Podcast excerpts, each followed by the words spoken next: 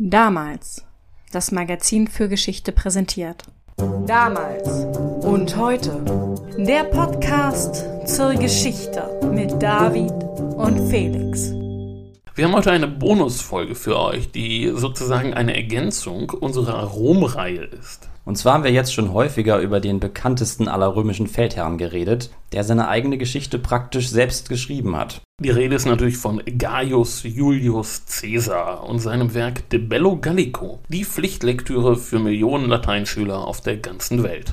Das liegt daran, dass Caesar sein Werk ganz bewusst in sehr einfacher und klarer Sprache verfasst hat er wollte ein breites Publikum ansprechen, um seine politische Botschaft unter die Leute bringen zu können. Und darüber wollen wir heute reden und über Cäsars rhetorische Tricks und Kniffe, vor denen man sich als Leser hüten muss. Wir fangen an, indem wir euch Cäsar kurz vorstellen und erklären, was ihn überhaupt bewogen hat, den Gallischen Krieg zu Papier zu bringen. Dann leg du mal gleich los. Wir müssen ein Stück weit ausholen, weil der Gallische Krieg nur vor dem Hintergrund von Roms Innenpolitik zu verstehen ist. Und da sind zwei Aspekte zu beachten. Einmal die familiäre Situation Caesars und dann die aus heutiger Sicht etwas eigenartige Art und Weise, auf die ein Römer Karriere machen konnte.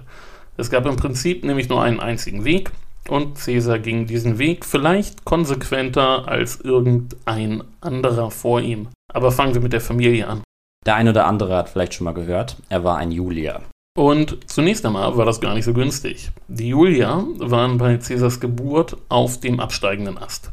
Caesars Tante musste sich sogar herablassen, einen Mann aus dem Ritterstand zu heiraten. Gaius Marius. Der war zwar recht erfolgreich, aber wurde dann eben auch Gegenspieler von Sulla, der zu dieser Zeit zur Nummer 1 in Rom aufstieg. Ihr werdet euch vielleicht an die beiden erinnern, also an Marius und Sulla, wenn ihr die Jogurta-Folge gehört habt. Zwar war Marius schon tot, als sich Sulla denn endgültig durchsetzen konnte, aber Sulla ließ seine Gegner so einfach nicht davonkommen und er ließ den toten Marius ausbuddeln und in den Tiber werfen. Er gilt auch als Erfinder der Subskriptionsliste, also von Listen mit Leuten, die jedermann töten darf. Es ist zwar nicht belegt, dass der junge Cäsar da draufsteht, als Sulla an die Macht kommt, aber als er 19 Jahre alt ist, flieht er vor den Schergen Sullas aus Rom und nimmt einen Posten als Stabsoffizier in Kleinasien an. Da verbringt er dann einige Jahre, beschäftigt sich übrigens auch mit Kämpfen gegen kilikische Piraten. Nach Sullas Tod kehrt er dann zurück, will eigentlich schon in die Politik einsteigen, was aber wegen dem noch immer sehr starken Sulla-Lager nicht so recht klappt. Er nimmt sich dann noch eine zweite Auszeit im Osten, wagt dann irgendwann wieder die Rückkehr und beginnt dann wirklich seine Ämterlaufbahn. Damit sind wir dann auch schon bei der besonderen Art, in Rom Karriere zu machen. Es gab eine ganz klar definierte Ämterlaufbahn. In jedes dieser Ämter konnte man gewählt werden. Man wurde Questor und damit automatisch Senator. Dann wurde man Edil und dann musste man unbedingt Prätor werden, denn sonst war alles für die Katze, weil man zuvor als Edil auf eigene Kosten die Spiele hatte ausrichten müssen. Und man konnte dabei jetzt auch nicht knausern, denn sonst wurde man eben nicht zum Prätor gewählt. Wenn man nun aber Prätor war, erhielt man danach automatisch die Statthalterschaft für eine der römischen Provinzen. Und die konnte man dann ausbeuten und sich finanziell daran gesund stoßen. Und dann konnte man die ganzen Schulden abbezahlen, die man für die Wahlkämpfe und als Edil für die Spiele angehäuft hatte. Denn selbst die reichste Familie konnte das nämlich nicht bezahlen. Die Ausbeutung der Provinzen war die Grundlage für das politische System. Ja, und die Gunst der Gläubiger. Die mussten nämlich auch darauf vertrauen, dass man den Sprung zum Prätor schaffte. Das Vertrauen in Caesar war allerdings nicht unbedingt das Beste. Er machte nämlich derart hemmungslos Schulden, dass sie nach seinem Prätoriat Angst bekamen, dass er das als Statthalter in Spanien, das war die Provinz, die ihm zugelost worden war, nicht wieder reinbekommen würde. Aber in dem Moment sprang der größte Immobilienhai von Rom ein. Crassus. Ja, ein Mann mit üblen Geschäftspraktiken. Sein Name bleibt dann auch eng mit Caesar verbunden. Mit Pompeius bilden er und Caesar dann das Triumvirat. Genau. Das heißt aber auch immer, dass man darauf vertrauen musste, die nächste Wahl zu gewinnen, weil sonst stand man mit einem Berg Schulden da und dann hieß es Selbstmord oder Exil. Caesar ist also schon sehr selbstbewusst, denn er kann es sich wirklich nicht leisten, eine Wahl zu verlieren. Er ist sogar so selbstbewusst, dass er sich als Prätor zwei mächtige Feinde macht: Cicero und Cato den Jüngeren. Und das war mutig, denn gegen die beiden war im Senat schwer Politik zu machen. Ja, man kann in Rom aber auf zwei Wegen Politik machen. Man kann sich mit den mächtigsten unter den Senatoren verbünden, den Optimaten, oder den Senat gewissermaßen links liegen lassen und als Popular mit Hilfe der Volksversammlung Gesetze durchbringen. Und Caesar weiß das natürlich genau. Das geht aber so oder so nur mit Verbündeten außerhalb des Senats. Und das werden dann sein Sponsor Crassus und der mächtigste Militärführer Roms, Pompeius. Der Althistoriker Martin Jene hat Pompeius mal die personifizierte Extrawurst der spätrömischen Republik genannt. Weil Pompeius konnte eigentlich machen, was er wollte. Für ihn wurden alle üblichen Spielregeln ignoriert. Er durfte alles auf dem Rücken von seinen großen militärischen Erfolgen. Ja, die drei, also Crassus, Pompeius und Caesar, bilden dann, wie gesagt, das erste Triumvirat. Ein ganz informelles Bündnis der mächtigsten Männer ihrer Zeit.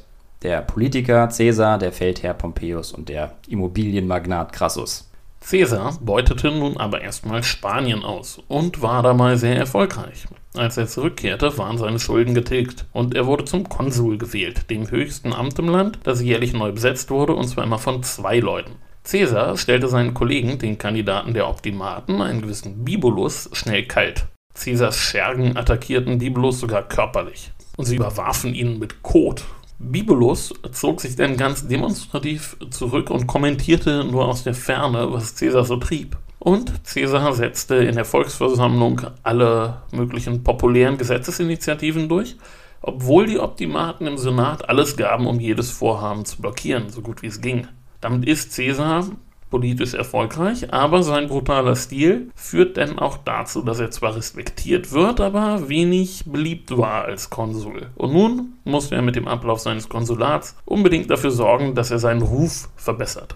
Und das macht er folgendermaßen. Per Gesetz lässt er sich für fünf Jahre eine außerordentliche Statthalterschaft für die Provinzen Gallia Cisalpina, also Oberitalien, und Illyrien an der Adriaküste übertragen. Der Senat gibt ihm noch Gallia Narbonensis dazu, also die heutige Provence. Und wie wird man als Statthalter von Gallien im heimischen Rom wieder populär? Natürlich, indem man erfolgreich Krieg führt und darüber ein Buch schreibt. Mhm. Denn nichts half der politischen Karriere in Rom wie Erfolg auf dem Schlachtfeld. Siehe Pompeius.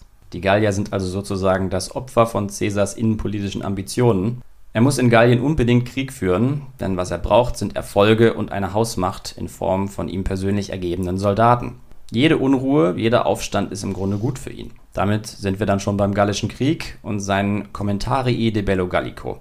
Die sind in besonders nüchterner Sprache geschrieben, haben wir ja schon gesagt, abgesehen vielleicht von Buch 7. Alles erscheint wie ganz kühle Auflistungen von Fakten, aber das täuscht. Caesar trickst nämlich ganz gewaltig darin herum und dazu kommen wir jetzt. Wir haben uns in der vorletzten Folge ja hauptsächlich mit Caesars siebtem Buch beschäftigt da geht es um Vercingetorix, den Aufstand von 52, die Schlacht von Alesia und so weiter.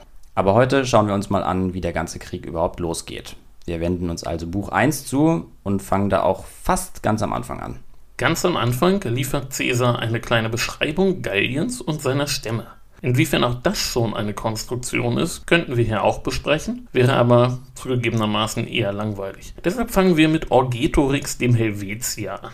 Genau. Ihr erfahrt jetzt von Caesar über die schweizerischen Ambitionen, ganz Gallien zu beherrschen. Mit Gold, Käse und Schokolade. Und mit purer Kampfkraft. Einen Satz aus dem Proöben, das wir euch vorenthalten haben, müssen wir euch nämlich trotzdem noch nennen. Und zwar, Zitat, die Helvetier sind tapferer als die übrigen Gallier, da sie fast täglich in Gefechte mit Germanen verwickelt sind. Ganz unauffällig baut Caesar hier also seinen ersten Gegner zum kampfstärksten Gallierstamm überhaupt auf. Was es mit der Behauptung auf sich hat, werden wir gleich sehen. Genau. Wir dröseln das jetzt mal auf, was Cäsar da erzählt. Und alle, die zuhören, behalten im Hinterkopf, dass Cäsar hier einen Angriffskrieg rechtfertigen will. Mal darauf achten, wie er das macht. Also haltet euch fest, jetzt spricht Cäsar. Wir lesen das jetzt einfach mal abwechselnd vor. Felix, willst du loslegen? Ich lege los. Bei den Helvetiern war Orgetorix bei weitem der vornehmste und reichste Mann. Dieser zettelte im Konsulatsjahr des Marcus Messala und Marcus Piso aus Gier nach der Königsherrschaft eine Verschwörung des Adels an und überredete den Stamm, mit der gesamten Habe sein Gebiet zu verlassen. Da sie an Tapferkeit alle überragten, sei es ein Kinderspiel, ganz Gallien zu unterwerfen. Dazu beredete er sie umso leichter, als die Helvetier überall durch natürliche Grenzen eingeengt sind. Auf der einen Seite durch den sehr breiten und tiefen Rhein, der das Helvetierland von Germanien trennt, auf der anderen durch den sehr hohen Jura, der zwischen dem Sequanerland und Helvetien verläuft. Auf der dritten Seite durch den Lemaner See und den Rhodanus, der unsere Provinz von den Helvetiern trennt. So konnten sie nicht so weit umherstreifen und die Nachbarn nicht so leicht angreifen. Worüber dieser kriegslustige Menschenschlag großen Unmut empfand. Meinten sie doch im Verhältnis zu ihrer Volkszahl, dem Ruhm ihrer Kriegstaten und ihrer Tapferkeit ein zu kleines Land zu haben, das sich doch in der Länge über 240, in der Breite über 180 Meilen ausdehnte. Durch diese Gründe und den Einfluss des Orgetorix verführt, beschlossen sie, alles für den Auszug Notwendige vorzubereiten, so viele Zugtiere und Wagen wie möglich zu beschaffen, möglichst viel Getreide auszusehen, um für ihren Zug genug Korn zu haben und Friedens und Freundschaftsverträge mit den Nachbarstämmen abzuschließen. Für diese Vorbereitungen hielten sie zwei Jahre für ausreichend, auf das dritte Jahr legten sie den Auszug durch förmlichen Beschluss fest. Zum Leiter des Unternehmens wurde Orgetorix gewählt. Dieser übernahm die Verhandlungen mit den Stämmen auf der Reise überredete er Casticus, den Sohn des Katamantaloedes, einen Sequaner, dessen Vater dort lange Jahre die Königswürde bekleidet und vom Senat des römischen Volkes den Titel Freund erhalten hatte, er solle in seinem Stamm das Königsamt, das sein Vater ehemals innehatte, an sich reißen. Ebenso beredete er den Häduer Dumorix, den Bruder des Diviciacus, der damals der angesehenste Mann seines Stammes und bei der Menge sehr beliebt war, zum gleichen Versuch und gab ihm seine Tochter zur Frau Beiden beweist er, ein solches Unternehmen sei ganz leicht durchzuführen, weil er selbst in seinem Stamm die Herrschaft erhalten werde. Ohne Zweifel seien die Helvetier der stärkste Stamm ganz Galliens. Er versichert, er werde ihnen mit seiner Macht und seinem Heer die Königswürde verschaffen. Sie lassen sich durch seine Rede verleiten, tauschen Treueeide aus und hoffen, wenn sie erst einmal Könige wären, durch die drei mächtigsten und stärksten Völkerschaften ganz Gallien zu unterjochen. Ihre Verschwörung wurde den Helvetiern verraten. Sie zwangen Orgetorix, sich ihrer Sitte nach entfesseln, zu verantworten. Wurde er verurteilt, so stand ihm als Strafe der Feuertod bevor.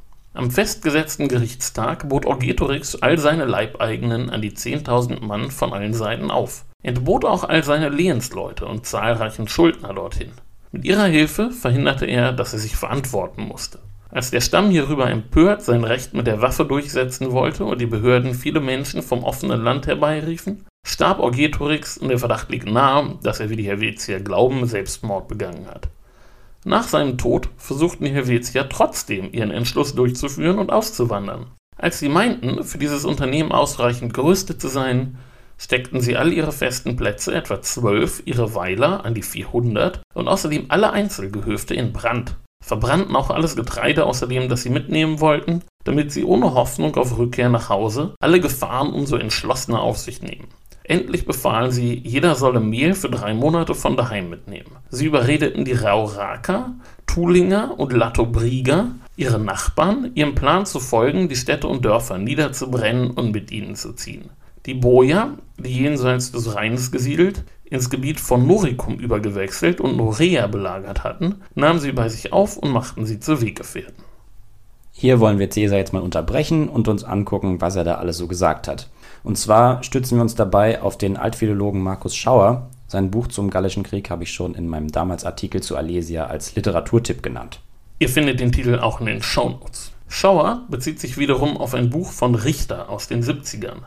Caesar als Darsteller seiner Taten. Und da steht drin, dass dieser geniale Helvetia-Plan, ganz Gallien zu unterwerfen, überhaupt keinen Sinn ergibt. Wer haben da zuerst diesen Helvetia-Fürsten Orgetorix, der nicht nur ganz Gallien erobern will, sondern auch noch nach der Königswürde strebt. Das mag ja sein persönliches Ziel gewesen sein, aber wie schafft er seinen ganzen Stamm davon zu überzeugen? Eine richtige Erklärung gibt es bei Caesar nicht. Außer natürlich der außergewöhnlichen Kampfkraft der Helvetier, also Eroberung einfach nur deshalb, weil man es kann. Das Problem damit ist nur, dass die Helvetier zu diesem Zeitpunkt seit einem halben Jahrhundert neutral geblieben sind, ganz nach Schweizer Art sozusagen, der antike Geschichtsschreiber und Geograph Strabon beschreibt die Helvetier als einen Stamm, der viel Gold hat, aber den Frieden liebt. Dafür noch kein Beleg für Schokolade und geschmolzenen Käse bei Strabon. Ohne wieder einen Asterix-Eskurs einschieben zu wollen, Asterix bei den Schweizern, großartige Szene, wenn die ganze römische Partygesellschaft in Fondue versinkt. Nächster Punkt, der bei Caesar etwas sinnfrei ist, ist, dass die Helvetier alle ihre Städte, Dörfer und Lebensmittelvorräte verbrennen, um sich selber den Rückzug unmöglich zu machen. Das ist ja bestimmt auch allen beim Zuhören aufgefallen. Ja, also wer Sun Tzu gelesen hat, weiß natürlich, dass eine Armee am verbissensten kämpft, wenn sie keinen anderen Ausweg als den Sieg hat. Aber praktisch das ganze eigene Land in Brand zu setzen, ist doch reichlich extrem. Es passt auch überhaupt nicht zu den angeblichen Großmachtplänen. Wenn die Helvetier wirklich viele andere Stämme unterwerfen wollen, ist ein reiches Kernland eigentlich unverzichtbar. Das brennt man denn ja nicht einfach freiwillig nieder. Und extra merkwürdig ist, dass Orgetorix das ganze Unternehmen aus reiner Selbstsucht anleiert, sein Tod dann aber gar nichts ändert, sondern die Helvetier einfach alle so weitermachen, als hätte es Orgetorix gar nicht bedurft. Also die Gründe für den Auszug der Helvetier sind bei Caesar etwas verworren, aber wir wissen heute leider zu wenig, um sagen zu können, was wirklich dahinter steckt. Wenn ein ganzer Stamm die Koffer packt, sind ja meistens entweder vordringende Stämme oder Hungersnöte der Grund. Das kann hier natürlich auch der Fall gewesen sein, dann müsste Caesar aber wirklich komplett gelogen haben, wenn er schreibt, dass die Helvetier Vorräte im Überfluss haben und mit den Germanenangriffen immer super zurechtkommen. Es gibt einen natürlich spekulativen Erklärungsansatz von Courtney Edward Stevens aus den 50ern. Vielleicht willst du da kurz was zu sagen? Ja, Stevens ist übrigens ein interessanter Typ, ein Mitglied des Literaturkreises der Inklings, zu denen auch Tolkien gehört hat. Er vermutet jedenfalls, dass die gallischen Stämme der Hedua und Sequaner im Streit lagen und die Sequaner sich germanischer Hilfe versicherten. Das habe die Hedua bewogen, die Helvetier zu bitten, ihnen Hilfe zukommen zu lassen und auch Verbände bei ihnen anzusiedeln. Dazu würde auch passen, dass die Hedua nach Caesars Sieg über die Helvetier Caesar darum bitten, es den mit den Helvetiern verbündeten Bojan zu erlauben, sich bei ihnen anzusiedeln. Das ist jetzt natürlich alles viel unspektakulärer als schweizerisches Großmachtstreben, aber eben auch wahrscheinlicher. Was Caesar hier in Buch 1 macht, ist, wie gesagt, die Rechtfertigung seines eigenen Angriffskrieges. Da wälzt sich jetzt also gerade der kampfstärkste und abgebrühteste Gallierstamm auf Rom zu und muss natürlich irgendwie gestoppt werden. Dazu fällt Caesar ein, dass Rom mit den Helvetiern eigentlich schon lange ein Hühnchen zu rupfen hat, als er sie bei der Überquerung des Ara stellt und alle niedermachen lässt, die es noch nicht über den Fluss geschafft haben, schreibt er folgendes, das können wir jetzt nochmal vorlesen. Zitat als Caesar durch Spätrupps erfuhr, die Helvetier hätten schon drei Viertel ihrer Massen über den Fluss gesetzt und nur ein Viertel stehe noch diesseits des Ara, verließ er noch in der dritten Nachtwache mit drei Legionen das Lager und stieß auf den Rest, der den Fluss noch nicht überquert hatte. Diese, die behindert und ahnungslos waren, überfiel er und machte einen großen Teil von ihnen nieder. Der Rest floh und verkroch sich in den nächsten Wäldern. Es handelte sich hier um den sogenannten Tigurinergau. Das ganze helvetische Volk besteht nämlich aus vier Teilen oder Gauen. Dieser eine Gau hatte, als er zur Zeit unserer Väter aus seiner Heimat ausgezogen war, den Konsul Lucius Cassius getötet und sein Heer unter das Joch geschickt so erlitt durch Zufall oder Fügung der unsterblichen Götter der Teil des Helvetiervolkes, der dem römischen Volk eine so schlimme Niederlage beigebracht hatte, als erster seine Strafe. Durch diesen Sieg rächte Caesar nicht nur staatliche, sondern auch private Unbill, weil die Tigoriner im gleichen Gefecht neben Cassius auch den Legaten Lucius Piso, den Großvater seines Schwiegervaters El Piso, getötet hatten Jetzt ist also noch Vergeltung im Spiel, Ehrenrettung. Das ist natürlich keine ungewöhnliche Argumentationsweise, aber auffällig ist es schon, dass Caesar nicht über den gerechten Krieg philosophiert oder mehr darauf eingeht, dass verbündete Gallierstämme ihn zur Hilfe rufen, sondern dass er die Götter bemüht und eine Niederlage, die fast 60 Jahre zurückliegt. Wir belassen es heute bei dem einen Beispiel, aber Caesar hat durch den gesamten Krieg das Problem, dass er sein Tun rechtfertigen muss. Er hat mächtige Feinde im Senat und die wollen ihm seinen Krieg eigentlich nicht durchgehen lassen. Das geht ja sogar so weit, dass Cato in Rom fordert, Caesar an die Germanen auszuliefern. Da muss Caesar wirklich alle Register ziehen und in seinen Büchern macht er das logischerweise auch. Im siebten Buch sieht man dann ganz besonders, wie er Zeit dehnt und staucht, wie er beim Leser das Gefühl von Tempo erzeugt, indem er Distanz- und Zeitangaben weglässt und wie er dramaturgisch alles auf die Endschlacht Alesia und auf die Konfrontation mit Vercingetorix ausrichtet. Denn der Sieg eines Feldherrn ist natürlich nur so groß wie sein Gegner. Besonders schön finde ich ja auch den größten Kniff von Caesar im Grunde, nämlich sein Spiel mit der Perspektive, indem er den Erzähler Caesar vom Feldherrn Caesar löst und zu einem allwissenden Erzähler macht. Denn das erlaubt ihm, ganz andere Mittel einzusetzen, als er dies könnte, wenn er eine einfache Ich-Perspektive hätte. Ja, das ist schon ein genialer Kniff, denn so kann er dem Leser Dinge als Fakten verkaufen, die er eigentlich gar nicht wissen kann. Und er vermeidet es, sich selbst zu sehr in den Vordergrund zu rücken. Ein Fehler, den Cicero bisweilen macht. Wir merken also, Caesar war ein fähiger Feldherr, aber vor allem eben auch ein wirklich genialer Autor. Denn man muss ja auch sagen, er hatte mit seinem Buch einen Riesenerfolg und dem Senat blieb eigentlich gar nichts über, als ihm ständig Triumphe und Festtage auf seine gallischen Erfolge zu gewähren. Es hat so funktioniert, wie es geplant war, ja. Zu Caesars Ehrenrettung wollen wir am Ende aber noch zwei Dinge sagen, denn Er war nicht nur jemand, der das Spiel mit der Öffentlichkeit beherrschte. Man kann sicher seine Selbstdarstellung bis ins Detail dekonstruieren und seine Propaganda bloßstellen, aber zwei Dinge an ihm muss man schon hervorheben und dies belegen auch die Quellen aus der Feder seiner Gegner. Erstens war er ein herausragender Logistiker und Organisator. Seine militärischen Erfolge beruhten ganz wesentlich auf seiner Fähigkeit, auch in fremden Landen ein Heer zu versorgen. Der Aktionsradius seiner Gegner war häufig durch eine schwierige Versorgungslage limitiert. Er hingegen verstand es, sich mit seinen Truppen schnell von A nach B zu bewegen und sie in eine Position zu bringen, aus der heraus sie dann eben auch gewinnen konnten. Denn so verstand er im Grunde auch seine Aufgabe als Feldherr. Ja, sein späterer Erfolg im Bürgerkrieg erklärt sich dann auch ganz wesentlich damit, dass er erheblich schneller agiert, als seine Konkurrenten das vermuten. Er steht praktisch schon in Rom, als seine Gegner noch überlegen, wo sie jetzt Truppen herkriegen sollen. Und zweitens verfügte er ganz offensichtlich über Charisma. Er war ein Menschenfänger, der eben auch bei den römischen Wählern sehr gut ankam. Er hat nie eine Wahl verloren und das lag eben auch an seiner sehr einnehmenden Persönlichkeit. Er hat es verstanden, einen Draht zu den Leuten aufzubauen und sie zu überzeugen, auch weil er selber von sich und seiner Sache so überzeugt war. Er strotzte vor Selbstbewusstsein, das muss man wirklich sagen. Und das macht ihn natürlich auch zu einer Person, die bis heute eine große Faszination ausübt. Und darum haben wir heute über ihn geredet. Wir hoffen, diese kleine Bonusfolge hat euch gefallen. Wir werden solche Folgen von nun an ab und zu mal einbauen. Vor allem immer dann, wenn eine längere Pause anstehen würde. Ab jetzt müsst ihr also nie länger als zwei Wochen auf die nächste Folge warten. In diesem Sinne, bis nächste Woche. Bis bald. Tschüss.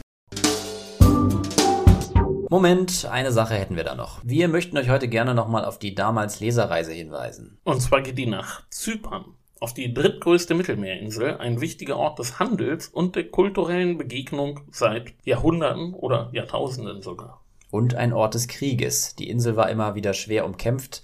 Makedonier, Ptolemäer, Römer, Kreuzfahrer, Genuesen, Johanniter, Osmanen und nicht zuletzt das britische Empire beherrschten die Insel und hinterließen dort ihre Spuren. Es gibt viel zu sehen. Die Reise geht vom 19. bis zum 27. September und begleitet werdet ihr auf der Reise von Dr. Maike Droste, und natürlich von damals Chefredakteur Stefan Bergmann. Alle nötigen Infos findet ihr unter damals.de slash magazin slash Leserreisen. Den Link findet ihr auch wieder in unseren Shownotes. Und jetzt Musik.